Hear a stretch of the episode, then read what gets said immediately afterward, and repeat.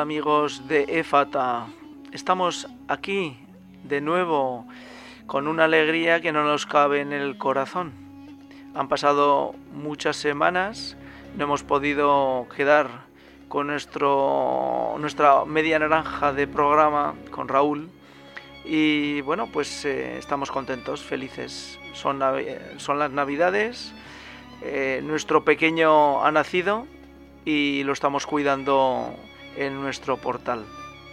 Y bueno, pues además hoy traemos un tema de plena actualidad y la palabra se hizo carne. Pues vamos a hablar de palabras, de palabras y de cómo utilizamos la palabra en las conversaciones diarias.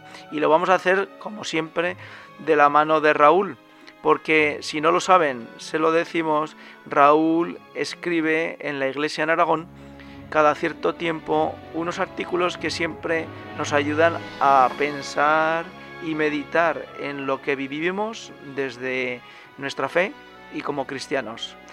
Hola Raúl, ¿qué tal estamos? Hola, ¿qué tal Eliseo? Muy bien, muy bien. Contento también de, de volver a charlar contigo. Bueno, pues lo celebramos de que estemos aquí de nuevo en salud, porque en los tiempos que corren el estar en salud es muy importante para seguir dando fruto de cara a Dios. Así es, así es. Bueno, pues eh, nos vamos al tajo, Raúl. Eh, el 8 de octubre eh, y doy la fecha para que la gente lo pueda encontrar en la iglesia en Aragón de forma más sencilla, escribió Raúl un artículo que se titula Conversaciones de altura.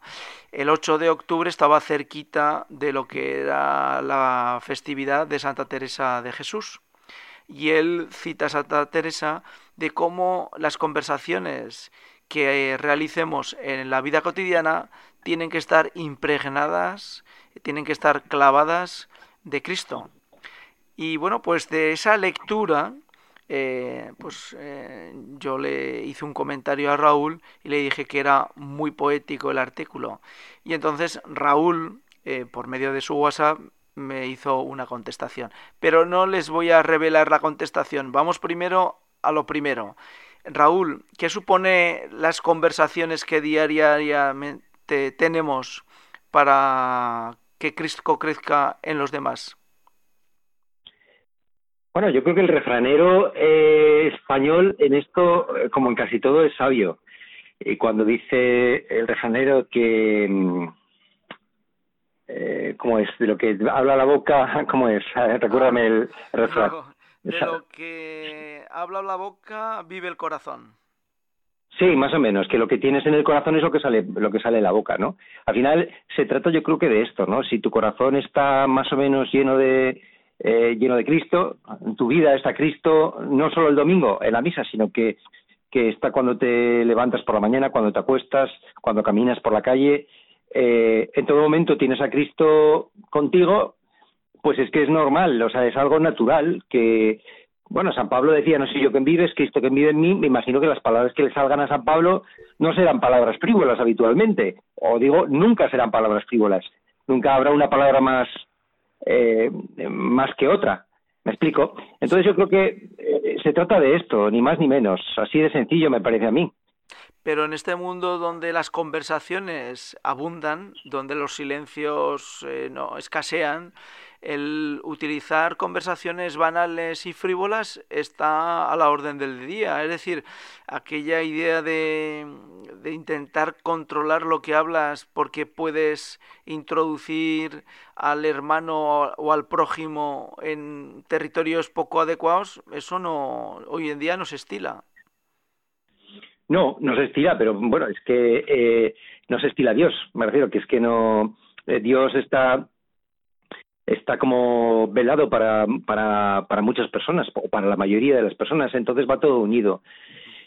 A ver, yo, yo eh, no quiero decir con esto, eh, creo que en el artículo también lo menciono, que nadie piense que eh, uno no puede hablar de fútbol, por ejemplo, o que uno no puede hablar de, yo qué sé, pues de moda, o de gastronomía, o de, del vino, de este vino que bueno está, o de qué partido de fútbol más, más vibrante o qué película más emocionante, una película que no, pues que no tiene mayor trama que pasar un rato tranquilo.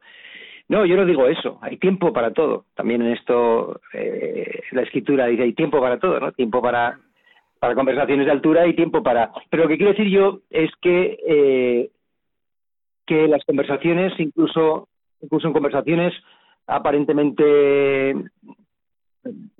que, que no apuntan más allá, con, con tu compañero de trabajo, por ejemplo, que te dice, oye, ¿puedes ocuparte de tal? Pues es una oportunidad también para que esa conversación sea una conversación de altura. O sea, es fácilmente que cualquier, es fácil que cualquier conversación pueda ser de una conversación, eh, una baja, una baja conversación la puedas elevar. La puedes elevar. Cuando vas a tomarte un café en la oficina, por ejemplo, ¿qué quieres? Eh, ¿Con azúcar, sin azúcar? Yo te invito.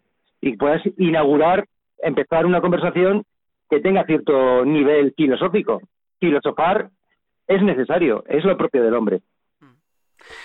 Y bueno, pues eh, en la medida que hoy la imagen pesa mucho, esas conversaciones muchas veces tienen que ver con mira eh, que he visto en internet, mira que he visto en TikTok, mira que he visto en Instagram. Las conversaciones hoy, la mayoría comienzan con he visto. ¿Cómo esas conversaciones pueden eh, ser anulada. Es decir, eh, siguiendo un poco el criterio de tu artículo, no deberíamos dar eh, pábilo a aquellas imágenes que no son nada edificantes, ¿no? Por supuesto que no, pero esto es como la televisión. O sea, la televisión es buena, es mala. Bueno, eh, yo creo que es más mala que buena, actualmente me refiero. Se trata de, de no ver la televisión, sino ver en la televisión. O sea, si hay algo que tú previamente consideras que merece la pena que pierdas un rato de tu tiempo en verla, coges la tele y la enciendes. Pero no te plantas delante de la tele a ver qué te echan. Igualmente ocurre con el móvil. O sea, tú no puedes estar ahí dispuesto a abrir cualquier cosa que te envíen. Yo, por ejemplo, eh, pero ¿cómo, ¿cómo discernir esto si no sabes lo que hay? Pero sí sabes quién te lo envía. O sea, yo tengo ciertas personas que cuando me envían algo directamente no lo abro porque sé que el 99% de las veces que me han enviado algo ha sido una una una cosa sin sustancia, como se dice aquí en, esta tierra, una cosa sin sustancia. O sea, pero tú qué me estás contando. Y al contrario, hay personas, tú te encuentras entre ellas, por cierto, que cuando me manda merece la pena ver esto, pues dedico el tiempo que haga falta, incluso veo que dura 40 minutos, pero digo, bueno, pues buscaré el momento para verlo. Porque si me lo ha mandado Eliseo, eso es que tiene enjundia, porque además conoce mis gustos, conoce mis inquietudes, sabe lo que me va a agradar. Bueno, pues sé que me cuida en esto, pues que lo que me envíe él para que yo vea me va a hacer bien. Entonces, tiene, se trata de tener un discernimiento también en los mensajes que uno recibe, porque si abriera todo lo que mandan y encima luego buscas tú también, pues, pues, pues al fin y al cabo te conviertes en un esclavo de, del móvil, que es otra herramienta que, como ocurre con la televisión, hay que aprender a usarla. Eh, afortunadamente la televisión, eh, yo creo que con esto de los canales de pago, o bueno, yo creo que ha sido bueno, en el sentido de que, de que al menos tienes una posibilidad de discriminar por canales temáticos. Estábamos eh, ayer eh, preparando un poco lo de hoy, porque aunque parezca mentira, ayer sí que me lo preparé. me daba cuenta de que, bueno, pues la palabra se hizo carne y la trascendencia y lo sagrado de la palabra que muchas veces la manejamos con una alegría total. Y no vemos que bueno pues la palabra es el vehículo que, que lleva nuestra fe. Y de hecho dentro del camino se repite por eh, miles de veces y Kiko cada vez que lo escuchas en alguna charla pues lo dice la fe entra por el oído porque lo dice San Pablo. Vamos aquí al origen de la fuente como cuando hacíamos la tesis punto, referencia, nota, pie de página, referencia final, Pablo. Pues eh, la palabra la utilizamos con tanta alegría los cristianos que cuando he releído de nuevo tu artículo, pues me he dado cuenta de la trascendencia de la cantidad de momentos que desaprovechamos en hablar de Cristo y no hablar de Cristo de forma directa, sino de a veces de forma indirecta, como él mismo hacía, ¿no? Con parábolas, con elementos externos que no tienen nada que ver con la fe de los judíos. Pues con palabras y con, y con hasta, hasta con silencios también. ¿eh? eh recuerda que también Cristo habló con silencios eh, delante de Herodes o, o cuando eh, de, Pilatos, ¿verdad? no dices nada, no sabes que, que, te puedo liberar, ¿no? Sabes que tengo poder. O cuando le bueno, guarda silencio. ¿y qué, es, ¿y qué, es, la verdad? Y calla. ¿Qué es la verdad? Eso es, eso es. Eso esa, es. esa es tremenda. claro, lo digo, esto de los silencios, hay momentos en los que a mí, me pasa, no voy a poner eh, nombres porque nunca sabes quién puede oír esto, ¿no? Ni, ni identificarlo de, cualquier manera, pero hay ciertas personas muy cercanas a mí que, que acostumbran a, pues, ¿sabes que la fulana, sabes? La fulana me refiero a la, una que ni a veces, que a veces ni la conozco, ¿sabes? Que es la vecina de una prima, ¿sabes? ¿Sabes que es su marido no sé qué?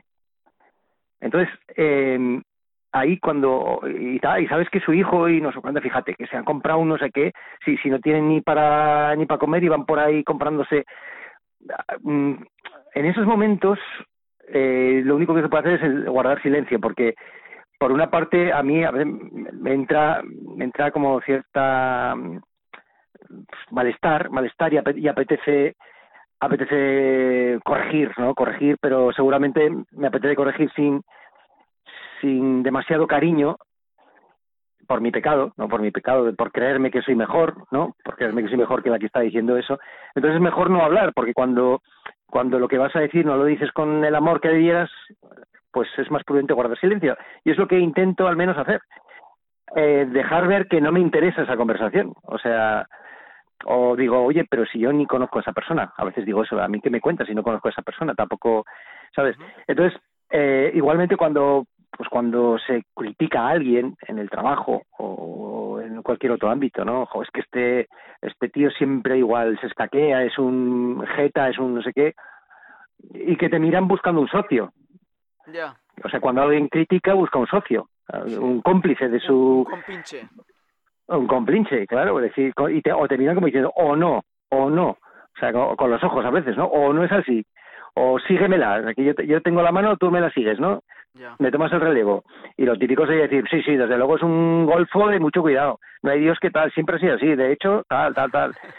Y, y cebarte, cebarte y cebarte. Entonces, en esos momentos también el silencio, ¿no? Porque la palabra, la palabra, eh, claro, también es un, sobre todo en estos, en estos momentos, pues Dios tiene que dar la palabra exacta, ¿no? Cuando dice Jesucristo, no os preocupéis cuando estéis delante de, de un tribunal por lo que vais a decir. Bueno, pues esto lo extrapolo también a cualquier otro ámbito, no hace falta estar en situaciones tan dramáticas, ¿no? Y yo cuando pase eso, ¿qué voy a decir? Bueno, pues que Dios nos ilumine a cada uno. Pero sobre todo se trata de estar siempre en esa necesaria tensión de que en cualquier momento eh, uno es Cristo. O sea, sobre todo cuando uno está identificado como cristiano. Entonces, eh, es una responsabilidad. Hoy en día, el que vea a un cristiano, bueno, siempre ha sido así, por otra parte, el que vea a un cristiano ve a Cristo, ni más ni menos. Ve a un Cristo que dice, ah, pues, pues mira, este, este Cristo me atrae. O ve a un Cristo que le escandaliza. Eh, pues este es como los demás. Yo no veo aquí ninguna novedad. Es igual de criticón, igual de picota, igual de orgulloso, igual de, ¿sabes? Eh, Raúl, vamos con la segunda parte de la palabra. Pues eh, le cuento a los que nos escuchan. Bueno, pues eh, una vez que yo mandé mi mensaje diciendo que me parecía muy poético, Raúl me contestó diciendo que eso era así en su familia. Porque, bueno, pues todos los domingos eh, la familia se reúne a rezar junta y cada uno, cada miembro de su familia se expresa y da palabra. Y eso está reflejado dentro del artículo, lo voy a citar porque yo creo que merece la pena, que dice, nuestra paternidad será incompleta como padres, se entiende, si solo atendemos a cuerpos sin alma, si únicamente nos preocupamos del bienestar material de nuestros hijos sin atender a sus valores morales. Bueno, y eso me hizo en la segunda lectura y en la reflexión de anoche pensar en el poder que tiene la palabra dentro de la familia y que en algunas ocasiones o no sabemos utilizar o no lo utilizamos adecuadamente. Raúl, ¿nos puedes explicar un poquito ese contexto donde os reunís la familia y cada uno tiene posibilidad de hablar? Sí, y además eh, me gusta mucho que traigas esto de la palabra porque al final los padres tenemos que dar una palabra a los hijos. Dar una palabra es algo que lo que significa es hablarles de parte de Dios, dar una palabra. Igual que cuando el sacerdote en la Eucaristía, después de las lecturas y demás, da una palabra, da una palabra significa, en este contexto sería la homilía, ¿no? Da una palabra. O sea, una palabra de vida, una palabra de vida, una palabra que ilumine los corazones de las personas que están escuchando. Pues así también los padres, que al final somos cristianos, por tanto somos sacerdotes también, somos profetas, eh, somos reyes, eh, debemos dar una palabra a nuestros hijos, una palabra que sea eh, el verdadero alimento para ellos, porque los engendramos para esta vida, pero los engendramos sobre todo para otra vida, para la vida eterna. O sea, esta vida terminará y es muy breve y les damos alimento para que, bueno, pues para que vaya alimento material, para que vayan eh, sobrellevando esta vida eh, material que sin, alimento, sin el alimento no, no sería sostenible. E igualmente sus almas necesitan ser alimentadas. Y ser, ser alimentadas, los padres tenemos una misión ahí, que es alimentar estas almas, no solo sus cuerpos. Bien, entonces en este contexto que tú dices, eh, nosotros reservamos el domingo para en el contexto de, del rezo de laudes, cuando se ha leído los salmos, que los hacemos cantados, han sido salmodiados, por tanto, pues nos ponemos en torno a una mesa, hemos invocado al Señor, sabemos que cuando dos o más se reúnen en su nombre, ahí está presente Jesucristo, ¿no? Entonces, bueno, esa mesa la hemos adornado, tenemos un pequeño altar, así con un, mantel blanco, estamos muy bien vestidos, no vamos, no estamos en pijama, sino estamos bien peinados, bien vestidos, aseados. Por tanto, el contexto facilita también la presencia de Dios, la presencia de Dios. ¿vale? Bien, pues en esta situación proclamamos una lectura al azar, un, evangelio. A partir de ese evangelio, pues eh, yo mismo eh, lo parto. Partirlo significa, pues, adecuarlo al momento concreto en el que lo hemos proclamado. ¿De acuerdo? Bueno, sabiendo la situación de los que están escuchando, sabiendo cómo ha ido la semana también, introduciendo eh, o, allanando el camino para que después cada uno de los presentes ponga en común cómo está, es decir, cómo está su alma por dentro. No si le ha gustado la comida del día anterior, no si, no si, en fin, le gustó la película que vio ayer, no, no, no, no. A ver, tú, Perico, o fulanito, hijo por hijo, ¿cómo estás? ¿Has visto al Señor esta semana? ¿En qué acontecimientos? Eh, ¿Qué te hace sufrir en este momento? ¿Hay algo en el que, eh, que tengas que decir aquí delante que, que lo hayas tenido en la oscuridad durante esta semana?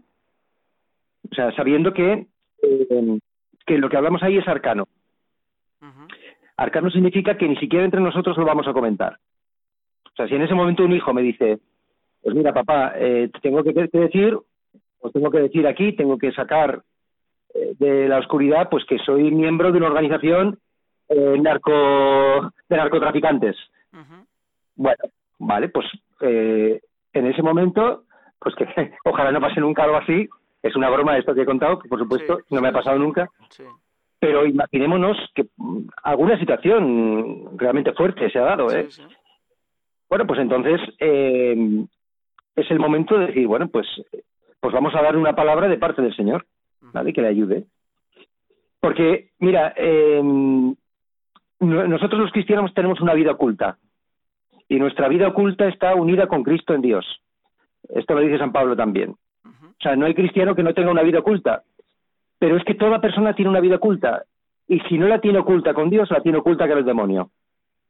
O sea, eh, en los momentos de soledad, de oscuridad, cuando nadie te ve, ¿a qué dedicas tu tiempo? ¿A qué dedicas tu imaginación? ¿A qué dedicas tu mente? ¿A las cosas de Dios o a las cosas del demonio?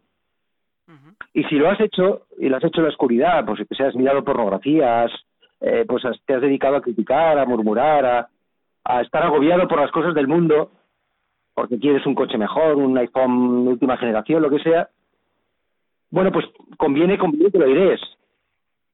Airearlo significa que lo saques a la luz, porque si lo saques a la luz el poder del demonio desaparece. El demonio se sirve de, de la soledad, de, de esa vida oculta, donde parece que nadie te ve, que en esas sombras te escondes para, pues para, para el mal. Y ahí es, eres terreno, terreno propicio para, para el león rugiente que anda para devorarte, ¿no? Terreno fácil, diríamos. Sí, sí, sí. No sé si te he contestado, Eliseo. Bueno, me has impresionado. No porque lo que contaras no lo supiera, sino porque me, he dado cuenta, desde el punto de vista espiritual, eh, pues de la fuerza que tiene el vivir en familia ese momento que Dios os regala, porque encontrar en una familia el, el campo adecuado para hacer ese rezo de laudes y abrir esa bonita palabra que has dicho, trocear la palabra para ofrecerla a todos los eh, hermanos, que en este caso son tus hijos y tu mujer, pues es realmente de una dimensión cristiana que, mm, bueno, pues me conmueve, me conmueve espiritualmente. Eh, pero es que además, perdóname, Eliseo, perdóname, quiero, quiero añadir una cosa. Es que lo más impresionante de todo esto es eh, la especial asistencia del Espíritu Santo. ocurre, ocurren milagros en el, sentido, en el sentido de que, de que uno ha dicho cosas que luego lo hablamos entre, o sea, las he dicho mi mujer o las he dicho yo, y las hablamos y que dices, ¿y cómo se te ha ocurrido decir eso? Y digo, no tengo ni idea. O sea, no sé, no sé. O sea, o sea hay una especial asistencia del Espíritu Santo que, que, bueno, yo además que soy una persona muy impulsiva, muy, muy vehemente, muy enérgica. Eh, siento cuando estoy en este contexto como que me como que me sereno, como que me salen palabras dulces hacia mis hijos, que me salen, que no soy yo, que no soy yo, o sea, que es el Espíritu Santo el que me el que me suscita la palabra que debo decir en cada momento. Y yo creo que para, para los oyentes voy a poner un caso concreto, un hecho concreto, para entender un poco esto. Por ejemplo, mira, yo, yo tengo un hijo que es un hijo que es muy brillante en los estudios. Cuando digo muy brillante es muchísimo. Está estudiando dos carreras y saca matrícula en todo. Claro, entonces, bien, esto, eh, eso está muy bien, claro, dices, hombre, pues qué gozada, ¿no? Sí, sí, claro que sí. Pero él, él debe conocer que, como para todos, donde está tu virtud, está también tu, tu peligro, tu riesgo, ¿no? Entonces, claro, el riesgo de una persona brillante sin duda puede ser la soberbia, la soberbia. creerte que, que eres más listo que los demás, más sabio, y puedes situarte por encima de los demás en cualquier conversación. Bueno, pues él, él lo sabe, combate contra esto, pero bueno, tiene siempre esta, esta lucha, este combate. Bueno, pues ahora ha ocurrido que se está sacando el carnet de conducir y ya lleva tres, tres veces que ha suspendido. El teórico lo aprobado la primera, pero el práctico lleva ya tres suspensos. Y esta tontería, que puedes decir, bueno, esto es una tontería, ¿no? Puedes decir, qué mala suerte. Pues también ahí está Dios. O sea, ahí los padres, los padres también tenemos que dar una palabra. O sea, hijo mío, ¿qué te quiere decir el Señor con esto? Yo creo que lo tienes chupado, le digo, lo tienes chupado. O sea, ¿qué te está diciendo? Bueno, pues que hasta, hasta tu abuela, que no tiene estudios, se lo sacó a la primera, ¿sabes? Y tú llevas ya tres pesos, tío. O sea, que da gracias a Dios, ¿no? Y no te preocupes por el dinero y porque haya que renovar. Da gracias a Dios que te está hablando con este acontecimiento. En este sentido, digo, esto es un ejemplo eh, pues que no va más allá, ¿no? Pero quiero decir que en todo acontecimiento está el Señor, o sea, en todo está el Señor. Todo ocurre para bien de los que buscan al Señor. Al final, en esta vida, esta vida está para buscar a Dios. La muerte está para encontrarlo y la eternidad está para poseerlo. Pero esta vida está para, para buscarlo, para buscarlo. Y hay que buscarlo en todo, porque el Señor está presente en todo acontecimiento. Está vivo y actúa. Y se sirve de los acontecimientos para nuestro bien. Eh, en el artículo que citábamos, Raúl nos dice, no debería ser algo extraordinario conversar entre los esposos y entre estos y sus hijos sobre aspectos específicos del hombre, y relata unos cuantos. Pero claro, lo que nos está eh, ahora comentando Raúl va más allá, es vivir la palabra dentro de la familia, dentro de la comunidad que es la familia, la comunidad cristiana, y hacer que esa palabra fructifique en cada uno de nosotros y dando eso que ha dicho Raúl muy bien, eh, que en esa vida oculta que tenemos cada uno de nosotros, que además María ahora en Navidad pues se cita en el Evangelio muchas veces, eh, este Dios y no esté en las sombras y la oscuridad. Raúl, por ir terminando el tema, eh, que es muy, muy, bonito. La verdad es que el Espíritu Santo nos ha ayudado a darnos este tiempo para encontrarnos de nuevo. ¿Cómo, ¿Cómo crees que una familia cristiana puede adornar ese altar, preparar esa mesa, organizar a cada uno de sus miembros para que se siente y pueda crecer en, en, esa luz oculta y en esa palabra pública? Lo primero, como en casi todo, o como en todo, es que los padres sean ejemplo. Es decir, que, que la, la, oración del domingo no sea tampoco algo excepcional. O sea, que los padres vengan ya rezados toda la semana.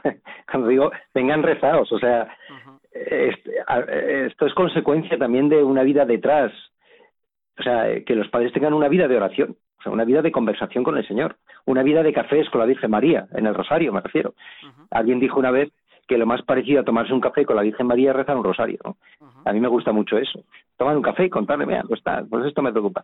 En fin, entonces, primero eso, preparar el terreno es esto. O sea, que los padres previamente estén acostumbrados a la oración.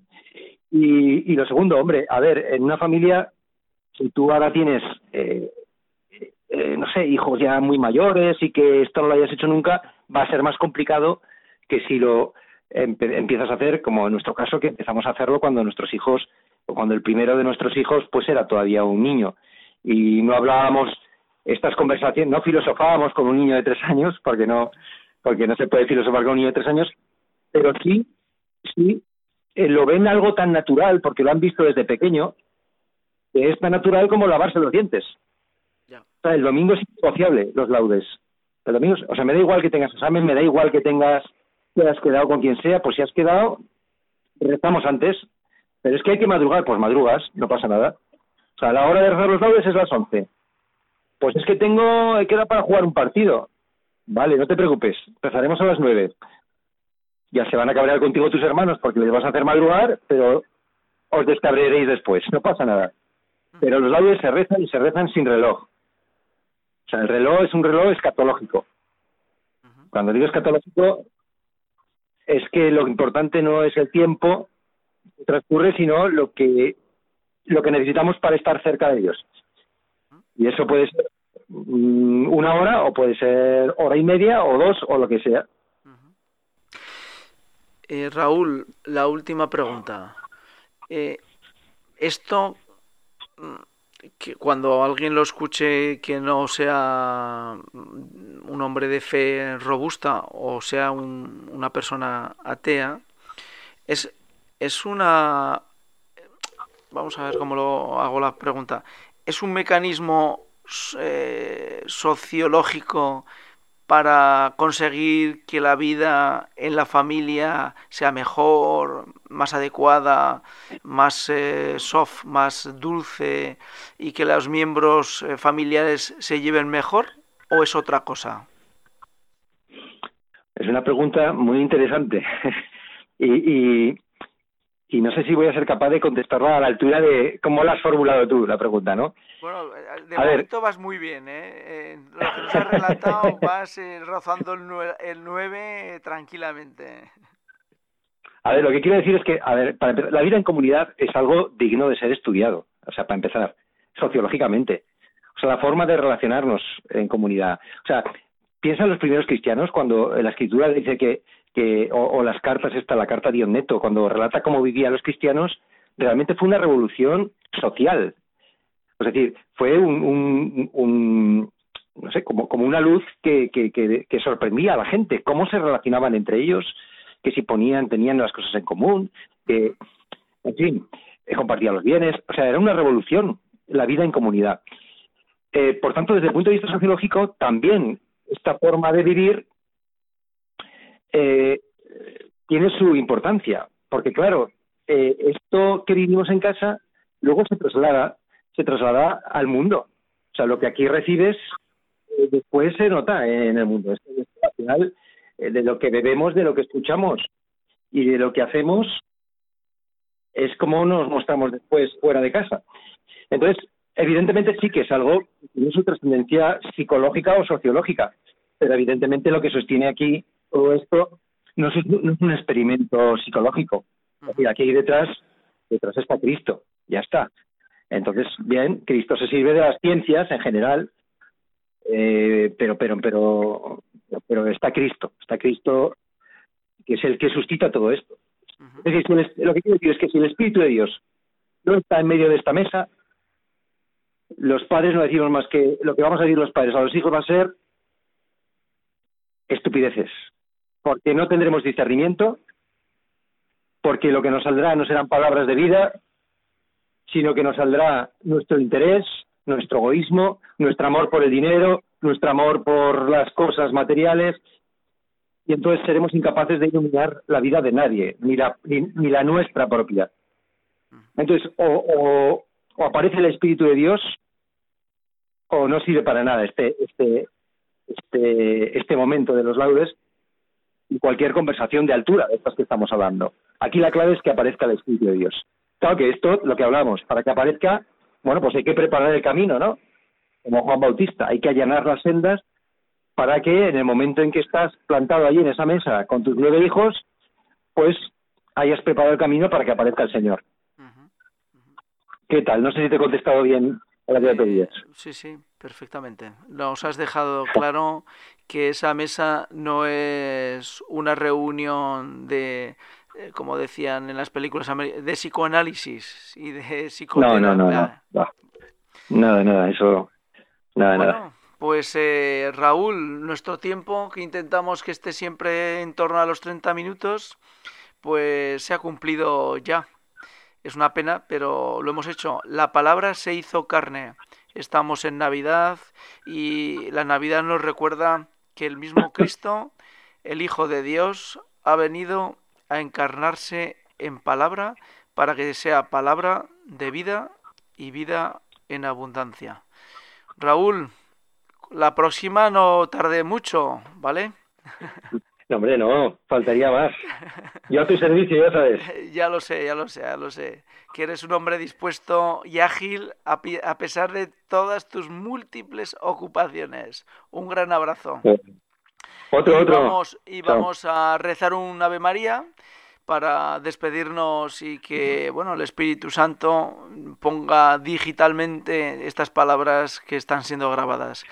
Dios te salve María, llena eres de gracia, el Señor es contigo. Bendita tú eres entre todas las mujeres y bendito es el fruto de tu vientre Jesús. Santa María, Madre de Dios, ruega por nosotros pecadores, ahora y en la hora de nuestra muerte. Amén. Bueno, Raúl, hasta el siguiente y a todos los que nos escuchan, sean muchos o pocos, que les sirvan estas palabras de vida cristiana que Raúl Gavín y Eliseo Javier Aso les intentan dar con ayuda y asistencia del Espíritu Santo. Un abrazo a todos. Hasta la siguiente, Raúl. Chao. Hasta la siguiente. Adiós, adiós. Bueno, amigos, pues eh, tras las palabras de Raúl hablando de esto, que es la palabra encarnada, pues nos vamos despidiendo porque ya terminó nuestro tiempo y lo que nos planteamos es cómo será el próximo capítulo de Efata. En ese capítulo conseguiremos volver otra vez a dar lo mejor que nosotros tenemos, Raúl y yo, que es nuestra fe.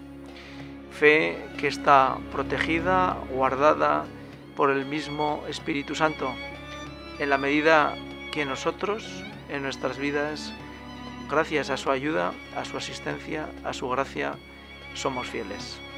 Hasta el siguiente capítulo de Éfata. Gracias por seguirnos y por favor, no dudes en difundirlo, porque si a ti te ha parecido de interés, que te ha ayudado, seguro que a otros les puede ayudar y a algunos más que a ti. Sé generoso y comparte este capítulo. Gracias y hasta el siguiente. Feliz Navidad, feliz año y que la palabra encarnada entre en tu corazón. Chao.